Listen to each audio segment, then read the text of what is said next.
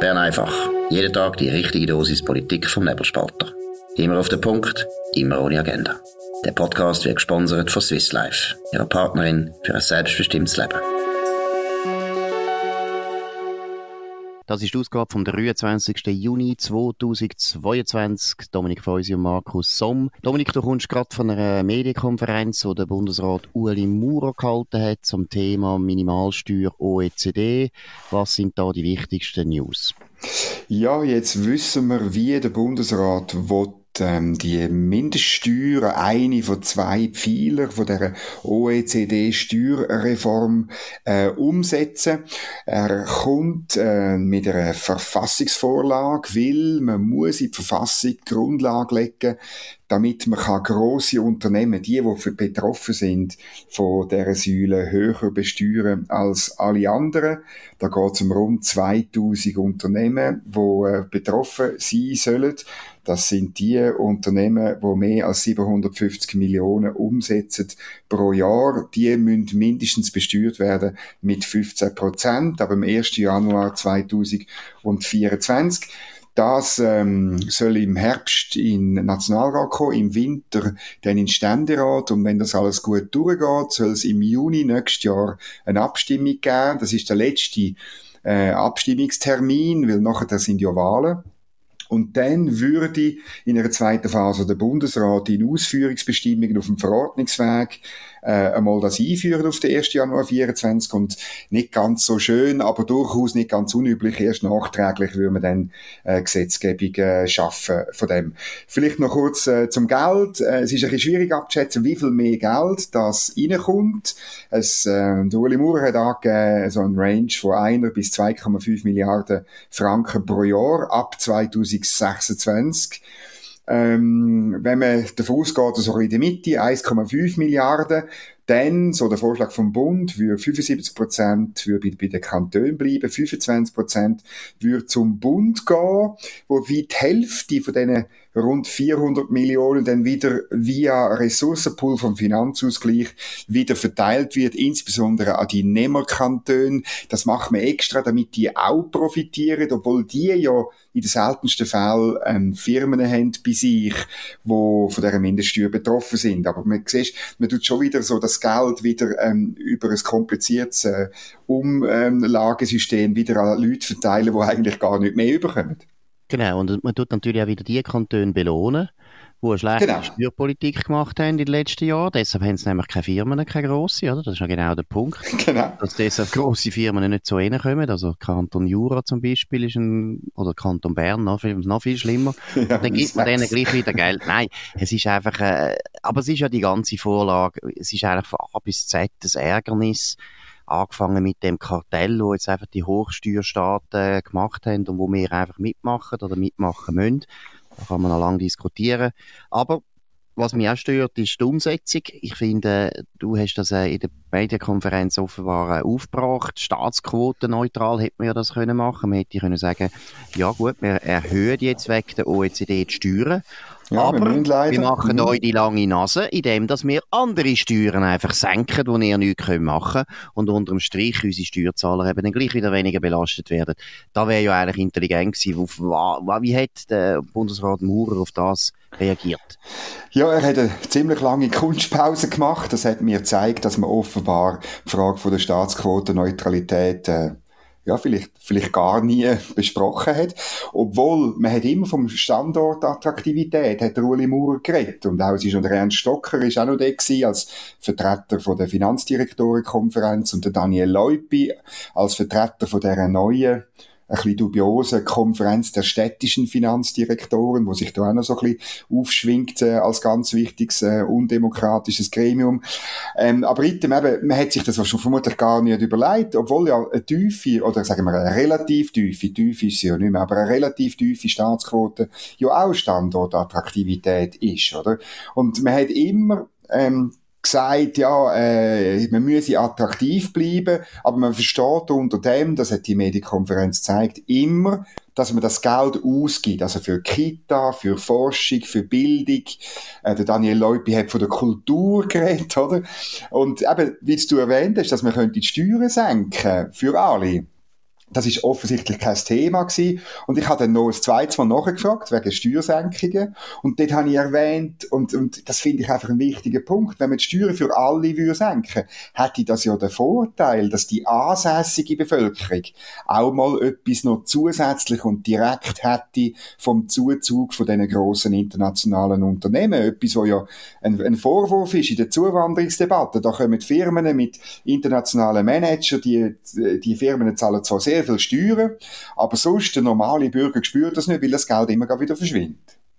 Ja, es ist schon interessant. Man sieht einfach den Reflex von der Verwaltung und selbst wenn ja, genau. geführt wird von wirklich so tief bürgerlichen Politikern wie der Ernst Stocker oder der Uli Maurer, selbst dann muss man, muss man einfach den Reflex feststellen, wenn Geld reinkommt, dann hat die Verwaltung das Gefühl, das ist lässig, das ist Spielgeld und mit dem machen wir etwas Gutes und wir können das gerne verteilen und eigentlich was wir machen, das sind viel interessantere und bessere Investitionen für den Standort Schweiz. Eben Kita ist ja so etwas, man hat ja immer das Gefühl, Kitas sagen wirklich äh, Forschungszentren, Forschungszentren für genau. Kernfusion, oder, wo uns wirklich etwas bringt, oder? Dabei geht es einfach um die Aufbewahrung von unseren Kindern, was ja okay ist, aber das ist jetzt einfach Kopfdeckel nicht Hightech und wir brauchen auch nicht mehr so viel. Also es ist grauenhaft, wie einfach der Staat, wenn er etwas überkommt, dann gibt es nicht mehr zurück. Es ist ganz einfach und deshalb ja, finde ich, man muss eigentlich wirklich immer wieder sagen, darfst dem Staat nie etwas geben, weil eigentlich Treue und Glauben gibt es für den Staat nicht. Er gibt es da nicht zurück, wenn er es nicht braucht, sondern er will einfach noch mehr und es weiter verbrauchen.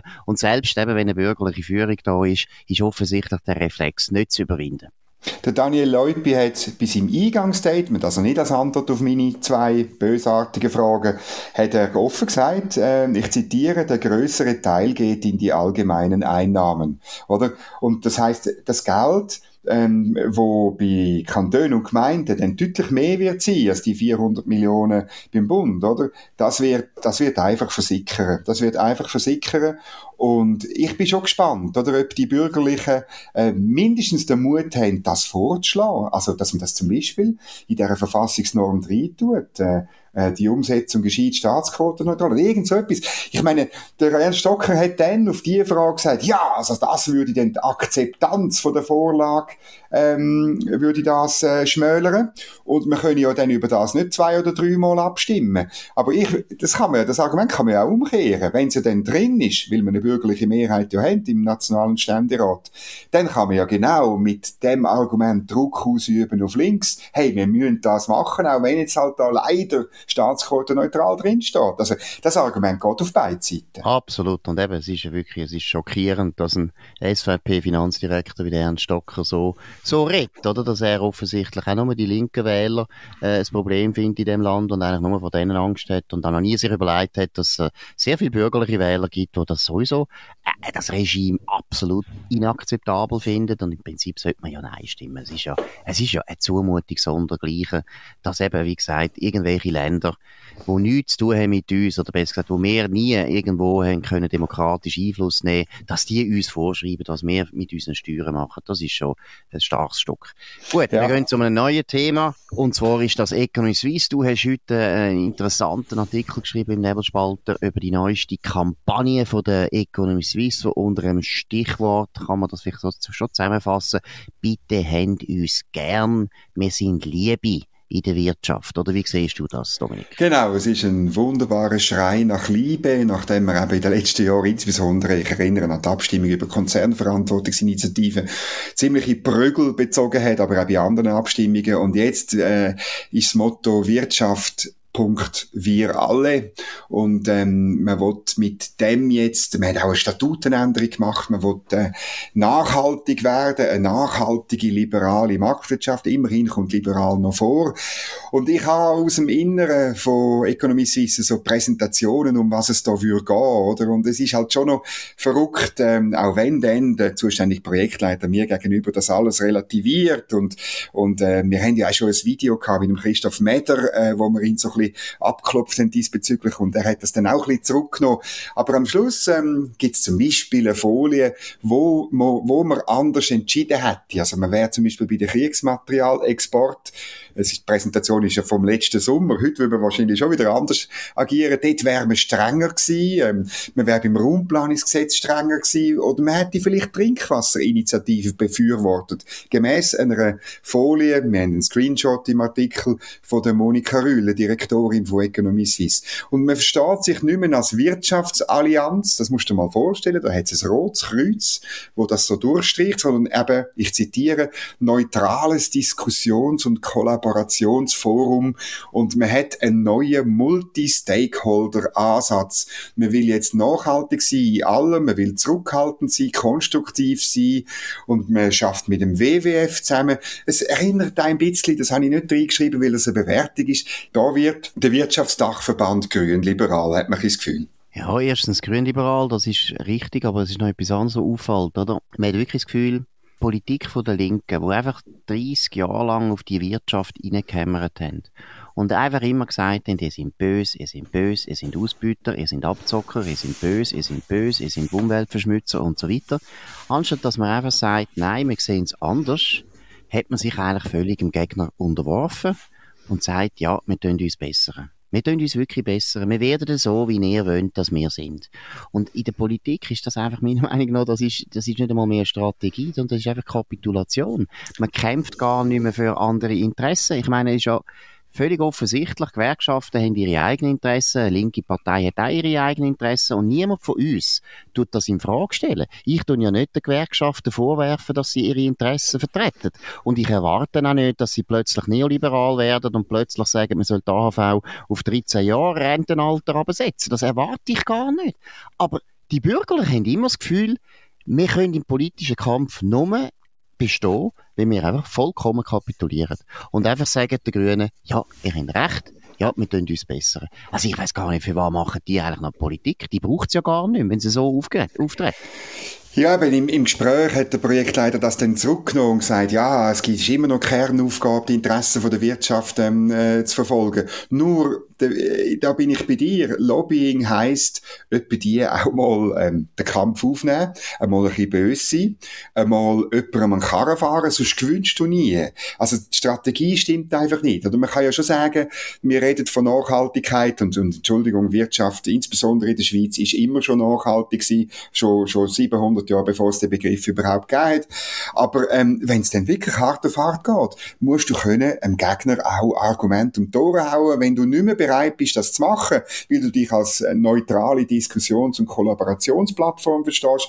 Du hast selber mal, du hast gesagt, das ist Hösitum, oder? Und das ist ein bisschen, ich finde, der Begriff ist, ist ein bisschen pejorativ, aber es stimmt natürlich. Man tut, äh, man tut sich letztlich aus Angst vor dem Feind, wagt man sich gar nicht aus dem Schützengraben und Politikinteressen vertreten. Ja, ist manchmal Kampf im Schützengraben. Ja, aber es geht noch weiter und ich glaube wirklich, man sieht fast Monika Rühl in dem, oder? Es kann gar nicht die Aufgabe sein von einem Wirtschaftsverband, neutral zu sein. Das ist nicht ein neutraler Verband. Bis ja, ja, genau. Es ist doch in der Politik lieber neutral. Was soll das eigentlich? Das ist doch eine unglaublich komische Vorstellung. Als wäre das irgendwie eine akademische Veranstaltung, wo einfach alle ein bisschen dürfen sagen, was sie finden. Und am Schluss tut Monika Rühl eine nette Zusammenfassung schreiben. Das ist doch absurd. Sie sind ein Interessenverband, Sie ja, ja. für liberale Rahmenbedingungen kämpfen in dem Land. Das kann man ganz anständig machen, das kann man entschlossen machen, Unbedingt. das kann man klar machen. Vor allem, wenn man Kopfendeckel ja recht hat, auch empirisch. Wir wollen über die Empirie reden. Wir haben vorhin über die Steuern geredet.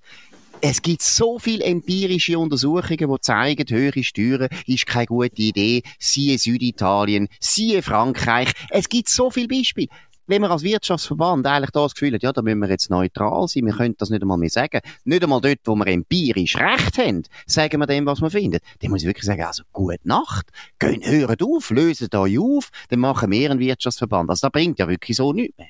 Nein, das bringt nichts mehr. Und es gibt, ich will noch etwas anderes noch erzählen, was ich auch gefunden habe in der Präsentation.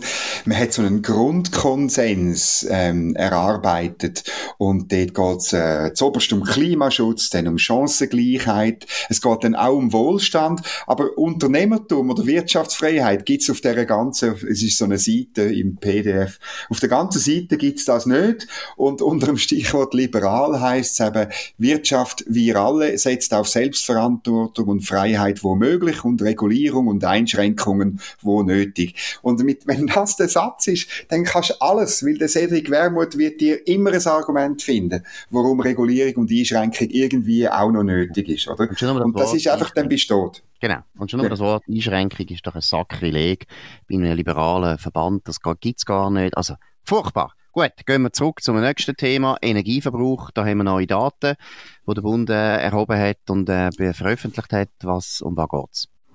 Ja, es ist interessant, es sind heute zwei Medienmitteilungen vom Bundesamt für Energie gekommen, einem von unseren Lieblingsbundesämtern, also von dir und mir. Ähm, und es ist lustig, wie die, wenn man sie hintereinander liest. Also, Nummer eins äh, ist gewesen, der Schweizer Energieverbrauch 2021 ist um 6,3 Prozent gestiegen. Ähm, du erinnerst dich, bei der Energiestrategie sollte eigentlich der Energieverbrauch nicht steigen, sondern er sollte gleich bleiben, respektive irgendwann sogar retour gehen. Der Grund, für, die, für das Steigern als Grund angegeben ist, es ist kalt gewesen im Winter. Auch das, ich meine, wir wegen der Klimaerwärmung. Ja, nein, und genau. das ist eine Überraschung in unseren Breitengraden. Wir leben ja, wir leben ja mit den Saison, saisonalen Schwankungen von Null. Ist gut, ja. Und, und das Zweite ist die Lockerung der Restriktionen zur Bekämpfung der Covid-19-Pandemie. Da sieht man eben, welche Energiestrategie würde aufgehen. Nämlich die vom Dauerlockdown, die würde wunderbar aufgehen.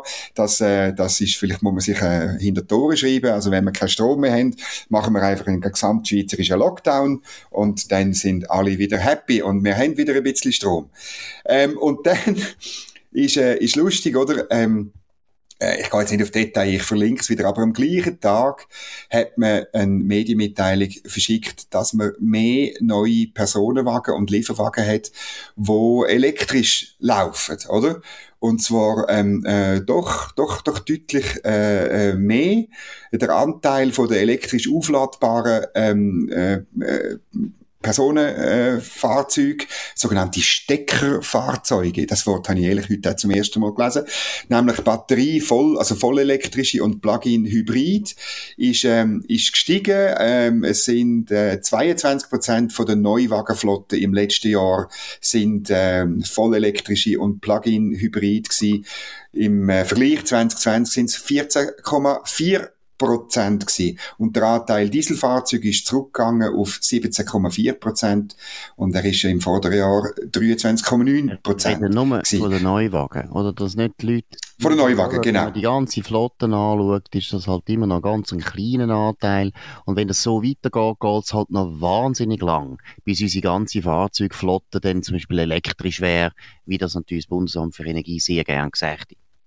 Ja, aber gleich, äh, der, der, der Anteil geht auf, oder? Und damit ist auch ganz sicher ein Anteil am zusätzlichen Stromverbrauch verbunden. Nur in der anderen Medienmitteilung ist da davon natürlich, äh, nur weiter unten wird dann das noch ein bisschen erwähnt, oder? Absolut, das ist völlig richtig. Wobei, ich habe jetzt gestern auch noch gerade eine interessante Zahl gehört und das ist auch einfach eine unglaubliche Zahl. Schon in wenigen Jahren werden alle die Speichersysteme, die wir brauchen, um unseren unglaublichen Internetkonsum und unseren Handykonsum und so weiter überhaupt mit Energie zu versorgen. Der Anteil von dem, was das braucht am ganzen Energieverbrauch von der ganzen Welt, der wird 20% sein. Stell dir mal vor, 20% mhm. geht nur mit dem äh, äh, flöten, weil wir ab und zu ein Smartphone anschauen, weil wir Film abladen, weil wir das Internet brauchen. Also 20 Prozent, das ist so unglaublich viel. Ich würde jetzt auch sagen, das ist mehr, als die elektrischen Autos jetzt oder äh, in nächster Zeit werden brauchen. Und das zeigt doch eben auch, wie die ganze Energiestrategie, und äh, ich meine, ich rede jetzt da auch von Netto Null auf 2050, wie vollkommen unrealistisch das, das ist, weil man nämlich zum Beispiel einfach schlicht nie damit gerechnet hat, dass unsere ganze, unsere sogenannte Digitalisierung, wo ja jeder Politiker immer sagt, er will es unterstützen und er findet es wichtig, ich finde es auch gut, aber das wird immer mehr Energie verschlingen. Und von dem her ist schon die Vorstellung, eben, dass man das runterbringen das ist so etwas von weltfremd, dass man sich wundert, dass die Politiker sich noch getrauen, da etwas zu sagen. Ja, das ist so. Und dazu äh, einmal mehr empfehle ich das dreiteilige Interview mit dem Jürg Grossen. Heute der zweite Teil äh, auf nebelspalter.ch, wo es um Speicherkapazität geht, was dringend braucht, wenn man dann die 440 Quadratkilometer oder umgerechnet 35.000 Fußballfelder Solarzellen hättet. Und auch da ist, ist lustig, oder wie, wie, wie er argumentiert. Ja, man muss es nachlesen. Ich finde, es ist ein, ein Must-Read, wo der Alex Reichmuth, unser Kollege, da äh, erschaffen hat mit ihm zusammen. Gut, das ist es gewesen, Bern einfach am 23. Juni 2022 auf nebelspalter.ch. Ihr könnt uns abonnieren auf nebelspalter.ch oder auf Spotify oder Apple Podcast und so weiter. Tönt uns weiterempfehlen, tönt uns bewerten, tönt uns Sterne geben, das würde uns freuen. Wir hören uns wieder morgen zur gleichen Zeit auf dem gleichen Kanal. Wir wünschen einen schönen Abend. Das war Bern einfach, immer auf den Punkt, immer ohne Agenda. Gesponsert von Swiss Life, ihrer Partnerin für ein selbstbestimmtes Leben.